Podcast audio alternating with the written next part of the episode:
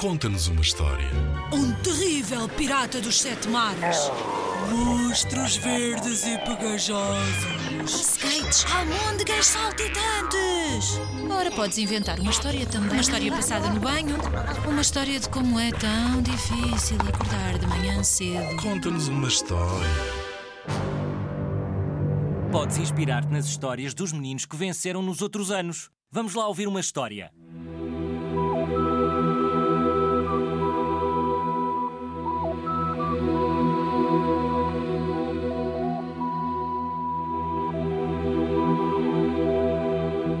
Upon a time, on the island of Santo Antão in Cape Verde, a very beautiful girl was born. Her name was Eunice. My daughter is so beautiful. As soon as the sun saw the girl, he fell in love with her. What a beautiful girl. I want her only for me. No one else can see her. And suddenly, there was an eclipse, so no one else could see the beautiful girl. Oh my god! The sun is going to steal my need for me. I will hide her in the cave to protect her. She took her daughter to an ancient magic cave.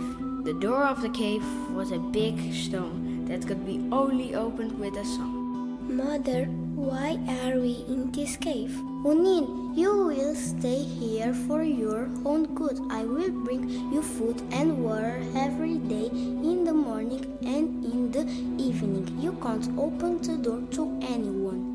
But mother, how will I know it's you? I will sing you this song.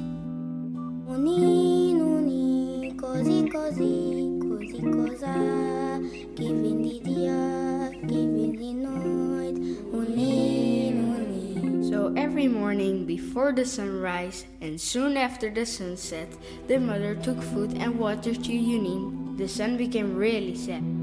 Where is Yunin, the most beautiful thing in the entire world? I have to find her. He searched for Yunin all over the world. He asked the ocean. Ocean, have you seen the most beautiful thing in the entire world? If it is more beautiful than my waves, you have to ask to the clouds. Lady Cloud, have you seen the most beautiful thing in the entire world? The cloud became really sad, turned gray and answered.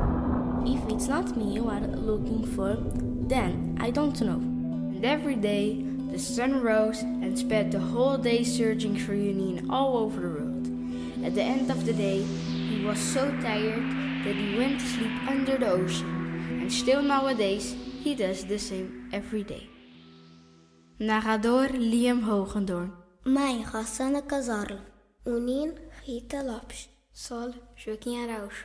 Oceano Alejandro Rosalim. Nuvem Inês Rego. História adaptada de um conto tradicional da Ilha de Santo Antão, em Cabo Verde.